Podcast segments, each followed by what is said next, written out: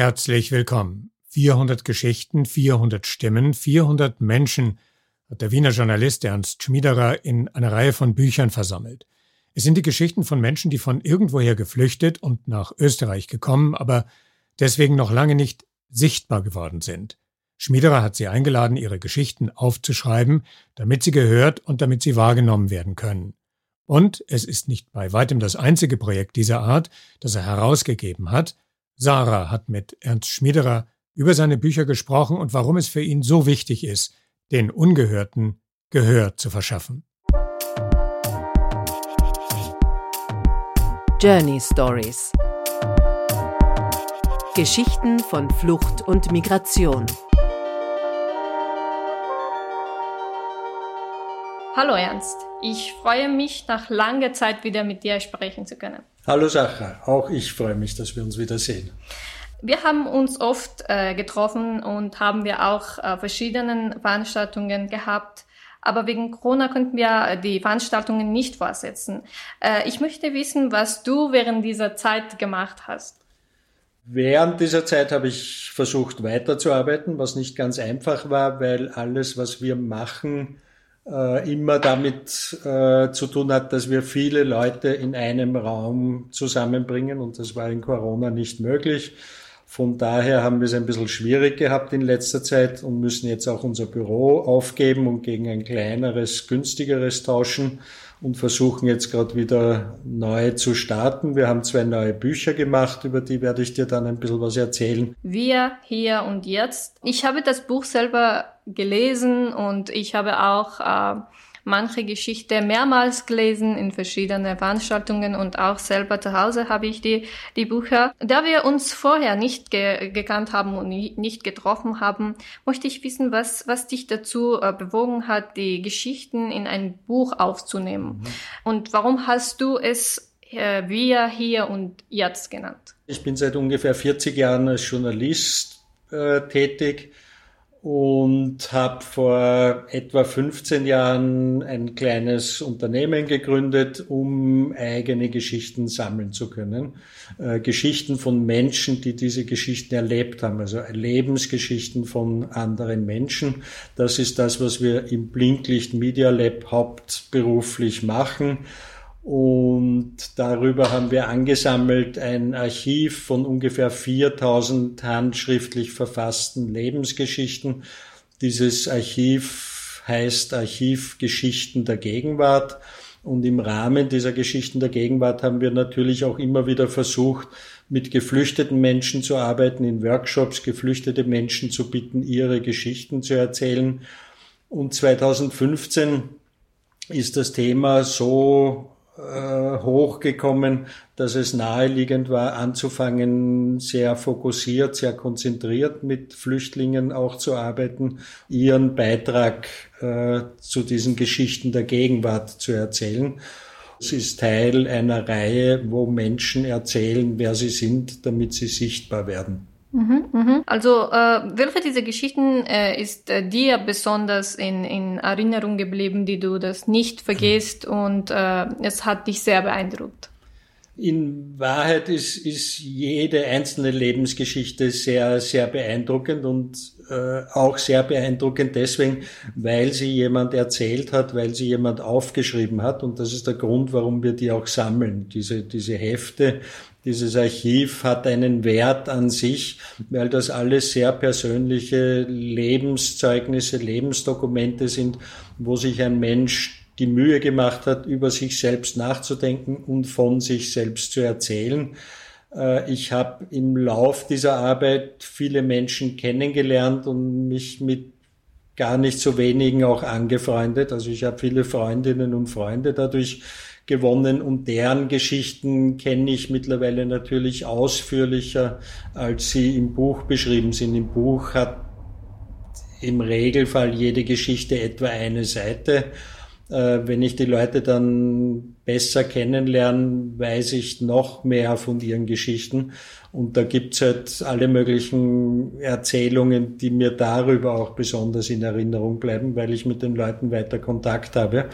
Eine ganz außergewöhnlich ausführlich dokumentierte Geschichte ist die vom Navid, äh, von unserem gemeinsamen Freund, mit dem wir ja viel versucht haben, dass er in Österreich bleiben kann, äh, der irgendwann in Schubhaft gekommen ist, nach allen Versuchen in Österreich bleiben zu dürfen und abgeschoben hätte werden sollen nach Afghanistan und dann mit viel Glück und mit allen möglichen Bemühungen aus der Schubhaft äh, freikommen konnte und unmittelbar danach die Entscheidung getroffen hat, dass er weiter flüchten muss nach Frankreich.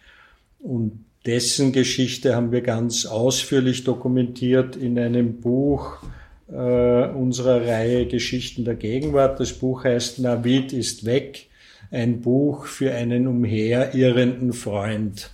Äh, diesen Titel habe ich dieser Geschichte gegeben, weil das das Schicksal von ganz vielen Flüchtlingen ist, die in der Hoffnung auf Sicherheit, in der Hoffnung auf ein sicheres, besseres Leben nach Europa kommen und hier von einem Land in das andere weiter flüchten müssen, also umherirren zwischen den unterschiedlichen Gesetzeslagen, zwischen den unterschiedlichen Rechtssystemen, zwischen den unterschiedlichen Polizeimethoden und mitunter von einem Gefängnis sich wieder in eine Freiheit begeben können, die lange keine wirkliche Freiheit ist, wie im Fall vom äh, Navid, der über ein Jahr warten musste jetzt in Frankreich, bis er Papiere bekommen hat. Mhm, stimmt, also Navid war sehr aktiv in österreichischer Gesellschaft, aber leider das letzte Bild, was ich von ihm habe, ist im Navid im, im Schubhaft. Und danach hast du dieses Buch geschrieben, Navid ist weg. Und ich habe auch so ein kurzes Text. Kann ich das vielleicht vorlesen, weil das ist, was ich äh, Navid und noch eine Freundin von uns, Lugene, immer in Veranstaltungen gemacht haben. Und ich hätte das gerne vorlesen, mhm. das ist schon kurz. Ja, hast du dir die Seite gemerkt, wo das ist? Dann muss ich suchen und wir unterhalten uns, bis ich es gefunden habe. Ja, es äh, ist kein Problem. Äh, also du, du hast dann auch äh, Navid in, in Paris äh, getroffen. Wie geht es ihm jetzt? Genau, ich bin, nachdem er hier äh, quasi weggehen musste, nachdem er weiter flüchten musste, habe ich zwei, drei Wochen lang, vier Wochen vielleicht, nichts von ihm gehört und irgendwann hat er sich wieder gemeldet und hat gesagt, er ist jetzt wo angekommen, er weiß nicht einmal, wo er da genau ist. Und ich habe ihn gebeten, möglichst schnell herauszufinden, wo er jetzt gerade ist mhm. Und mich dann wieder anzurufen. Dann komme ich am nächsten oder übernächsten Tag ihn besuchen und das habe ich gemacht. Mhm. Ich habe ihn besucht in dem Flüchtlingslager, wo er zu der Zeit gelebt hat. Und wir haben ein ausführliches Interview gemacht damals, in dem er seine Geschichte erzählt hat. Und das ist eigentlich mhm. der Kern dieses Buches.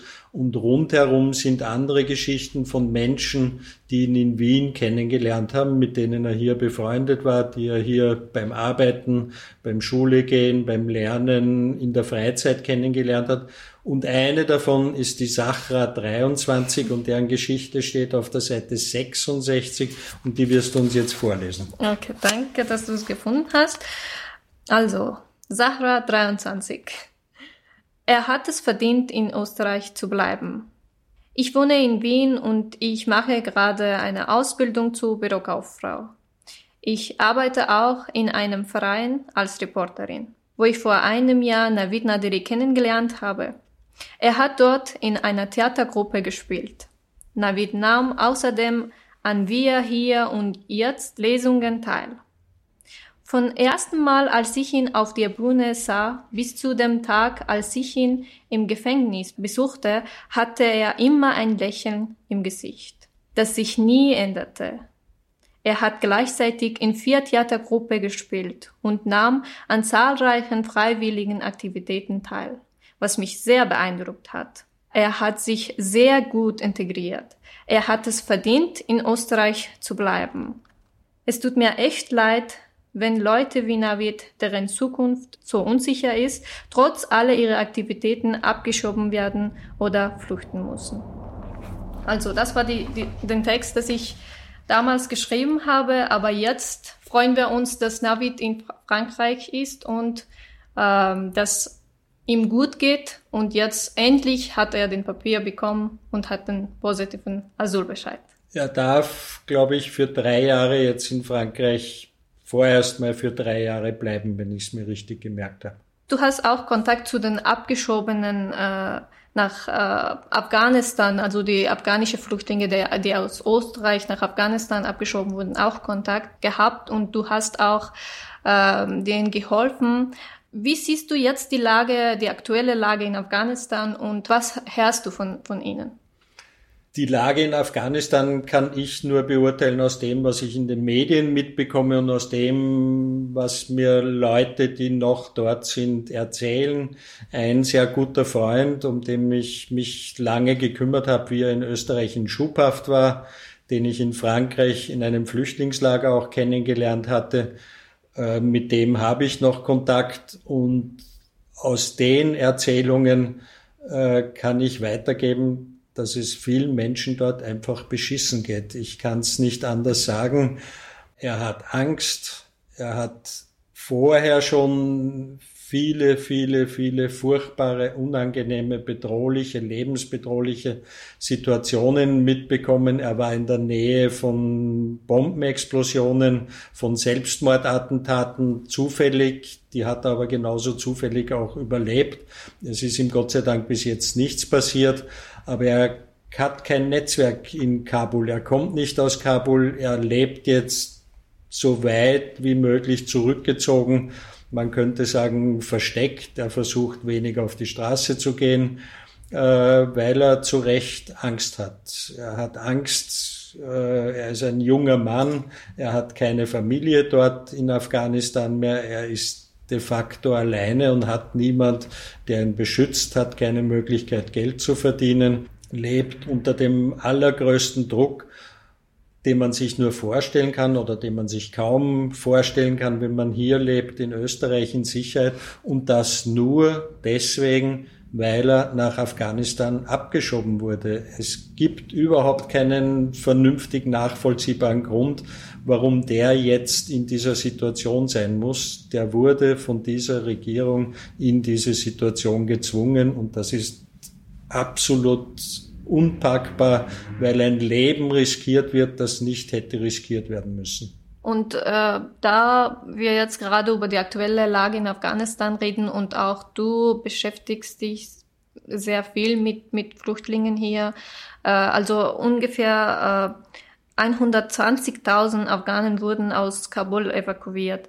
Äh, was wird deiner Meinung nach äh, den äh, neuen angekommenen Flüchtlingen in verschiedene Länder jetzt helfen? Das gleiche Verfahren, das 2015 bei Flüchtlingen angewendet wurde, oder kann es ein besseres oder schnelleres Verfahren auch geben?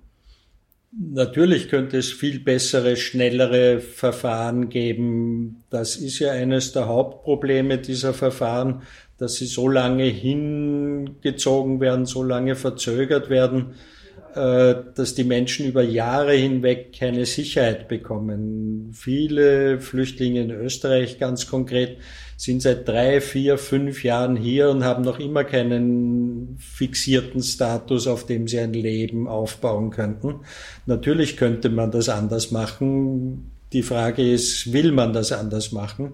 Unsere Regierung, äh, unsere türkis-grüne Regierung will es ganz offenkundig nicht anders machen. Sie nehmen keine weiteren Flüchtlinge auf, sie wollen keine Afghanen zusätzlich ins Land lassen und sie machen denen, die hier leben, das Leben schwer. Das kannst du aus eigener Erfahrung zum Teil bestätigen.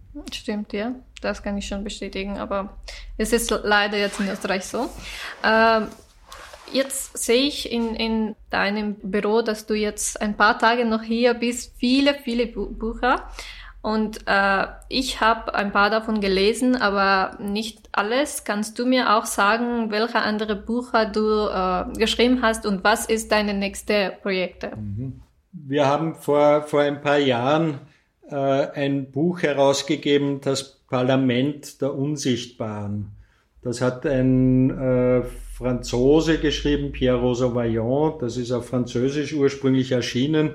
Und ich habe das entdeckt, weil ich im Radio davon gehört habe, dass es das gibt. Äh, und in diesem Parlament der Unsichtbaren ist im Wesentlichen erklärt, was narrative Demokratie bedeutet. Das heißt, dass Menschen, die in einer Demokratie wenig oder gar nicht sichtbar werden, ihre Stimme insofern erheben können, als sie erzählen können, wer sie sind und darüber wahrgenommen werden. Das ist sozusagen die Basis von dem, was wir hier tun, das Parlament der Unsichtbaren. Und das ist die Idee hinter diesen Büchern. Wir wollen Menschen die Gelegenheit geben, von sich zu erzählen, mit ihrer Geschichte aufzutreten, damit sie wahrgenommen werden, damit sie sichtbar werden, damit sie Teil unserer Gesellschaft, Teil unserer Demokratie sind. Das ist ja immer die Voraussetzung. Jemand, den man nicht kennt, jemand, den man nicht sieht, jemand, den man nicht hört, von dem man nichts weiß, dessen Interessen werden auch nicht wahrgenommen. Deswegen finde ich es besonders wichtig, dass geflüchtete Menschen möglichst laut und deutlich auftreten und sagen, es gibt uns, wir sind hier und wir sind Teil dieser Gesellschaft. Das versuchen wir mit diesen Büchern, mit diesen Geschichten äh, zu dokumentieren. Und da gibt's zwei Buchreihen. Eine heißt äh, Berichte aus dem neuen Ö. Mhm. Das sind äh, Bücher, die seit mittlerweile sieben, acht, neun Jahren, glaube ich, erscheinen. Zehn Bände, glaube ich, gibt's davon äh, in dieser Buchreihe haben wir ursprünglich angefangen, hauptsächlich mit jungen Menschen zu arbeiten, mhm. äh, mit Schülerinnen und Schülern, mit Studenten, mit Menschen zwischen etwa 14 und 24 Jahren alt. Dann haben wir eine zweite Buchreihe gegründet auf der Basis von diesem Parlament der Unsichtbaren. Und diese zweite Buchreihe heißt Geschichten der Gegenwart. Zwei davon erscheinen jetzt im äh, September ganz neu. Das eine heißt mit hoffnungsvollen Grüßen Briefe an die Bundesregierung und das andere heißt die Menschen von Scheibs Dokumentation einer Anstrengung. Die Briefe an die Bundesregierung mit hoffnungsvollen Grüßen hat eine Freundin von mir geschrieben, die Eva Hottenrott, eine niederösterreichische Restauratorin, die im Dezember letzten Jahres einen Adventkalender geschrieben hat. Die hat jeden Tag 24 Tage lang vom 1. Dezember bis zum 24. Dezember einen Brief an ein Mitglied der Bundesregierung geschrieben, beziehungsweise an andere Politiker dann auch, und hat ihnen die Lage von Flüchtlingen geschildert, zum Beispiel in den griechischen Elendslagern auf den griechischen Inseln, in diesen Flüchtlingslagern, und hat sie ersucht, dass sie Menschen aufnehmen aus diesen Lagern. Mit hoffnungsvollen Grüßen, da sind 24 Briefe von der Eva Hottenrott an österreichische Spitzenpolitikerinnen drinnen und deren, würde ich mal sagen, großteils armselige Antworten die haben wir mit diesem Buch dokumentiert, dass festgehalten ist, es gibt in Österreich viele Menschen, die sich darum kümmern, die sich bemühen, dass wir mit Flüchtlingen anständig umgehen, dass geflüchtete Menschen in Österreich gute Chancen kriegen, dass sie hier leben können, dass sie hier eine Existenz aufbauen können. Und es gibt andererseits eine Politik, die das verhindert. Und das darf man nicht vergessen. Und deswegen habe ich gefunden, muss daraus ein Buch werden, weil das eine ganz tolle Anstrengung von einer einzelnen Frau ist, die aus einer bürgerlichen Umgebung kommt. Also das ist keine irgendwie Linksradikale oder, oder diese Gutmenschenvorwurf, der immer daherkommt. Das ist eine ganz normale österreichische Bürgerin, die sich engagiert hat. Und indem sie sich engagiert hat und indem wir dieses Buch jetzt gemacht haben, zeigen wir, dass man etwas tun kann. Es wird ja so oft gesagt, es ist furchtbar, aber man kann eh nichts machen. Ich glaube, man kann etwas machen, ich glaube, man muss etwas machen und die Eva hat etwas gemacht und das wollten wir mit diesem Buch dokumentieren.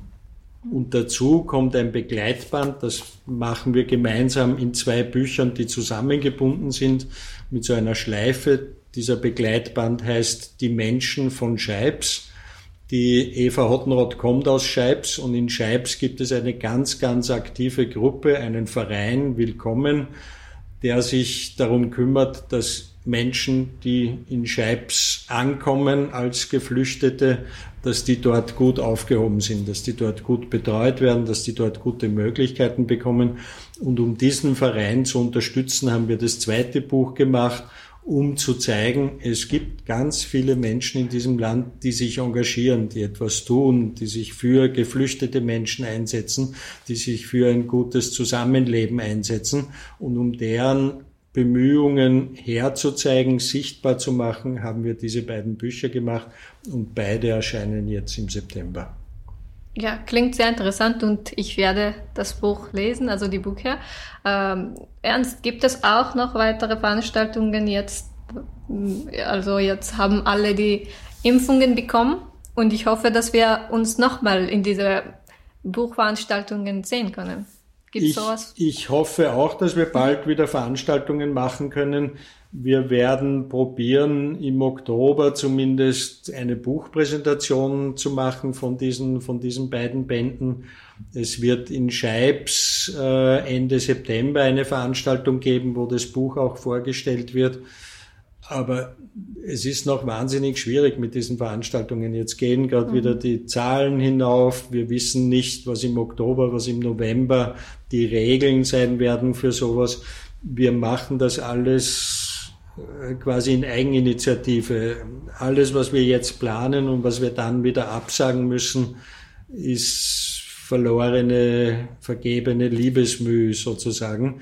Einfach schauen, dass wir möglichst viele Menschen erreichen mhm. und sie mit diesen Geschichten zumindest zum Nachdenken zu bringen. Manche bringen wir vielleicht auch dazu, sich zu engagieren, selbst etwas zu tun, sich anderen Gruppen anzuschließen sich darum zu kümmern, dass nicht diese Bundesregierung Recht bekommt in unserem Land, sondern dass wir Recht bekommen. Wir, die ganz selbstverständlich dafür sind, dass Menschen in Not unterstützt werden. Wir können uns das leisten. Wir sind ein reiches Land. Äh, wir haben Kraft. Wir sind gescheit. Wir haben viele Möglichkeiten bekommen. Und die müssen wir nutzen, um mhm. die Geschichte zum Besseren zu wenden. Mir geht es nicht nur darum, die Geschichten von geflüchteten Menschen zu erzählen. Mir geht es darum, dass wir alle miteinander einsehen, wenn es uns nicht allen gut geht, dann kann es auch keinem Einzelnen von uns gut gehen. Wenn wir Menschen einsperren, nur weil sie fremd sind, ohne dass sie etwas verbrochen haben, nur weil sie nicht den Asylstatus haben, den die Bundesregierung glaubt, den man haben muss, dann tut das auch uns nicht gut. Dieses Land wird nicht weiter im Wohlstand leben, wenn es schlecht mit anderen Menschen umgeht. Und um das ein bisschen genauer zu erklären, habe ich letztes Jahr ein kleines Buch geschrieben, warum wir Fremde nicht wie Feinde behandeln dürfen, Plädoyer für ein besseres Leben. Und mit einem besseren Leben meine ich ein Leben, das für uns alle gut ist. Es geht also nicht um dieses harmlos Gute, das uns die Ratgeberliteratur nahebringen will. Mehr Schlaf, weniger Stress, mehr Lesen, weniger Bildschirmzeit. Das ist auch gut. Aber es geht darum, dass wir alle das Recht auf ein gutes Leben haben, auf die Unversehrtheit der Person, auf soziale Sicherheit. Und das trifft uns alle. Das trifft nicht nur mhm. Flüchtlinge, das trifft alle Menschen, die bei uns hier leben, die in Österreich leben, die in Europa leben. Das sollten alle Menschen auf der ganzen Welt haben. Das sind die Menschenrechte und es geht darum, dass diese Menschenrechte für alle Menschen verwirklicht werden. Und alle sollen gleich behandelt werden. Und alle. Danke dir, Ernst. Also äh, es ist schade, dass es wahrscheinlich die letzte Gespräch hier in diesem Büro ist äh, und wir hatten sehr gute Erinnerungen hier. Aber wir machen in neues Büro auch gute Erinnerungen und wir werden auch äh, viele Gespräche und viele Veranstaltungen dort auch haben. Danke, dass du dir Zeit genommen hast.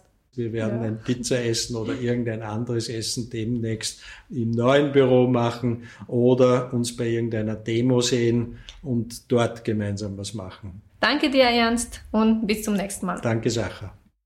Die Links zu den eben erwähnten Büchern findet ihr in den Show Notes zur Episode und auf unserer Newsseite journeystories.fm gibt's jede Menge ergänzende, vertiefende Hintergrundinformationen zu den Themen dieses Podcasts, auch Interviews zum Nachlesen oder Gastartikel. Der Besuch lohnt sich und ja, es stimmt, gut erzählte Geschichten überwinden Trennung und bringen uns zusammen, egal von wo wir kommen, und von guten Geschichten können wir überhaupt nie genug bekommen, gerade jetzt nicht. Die Signation heißt Rain Rain Go Away von Ed NOP und damit bis dann. Journey Stories Geschichten von Flucht und Migration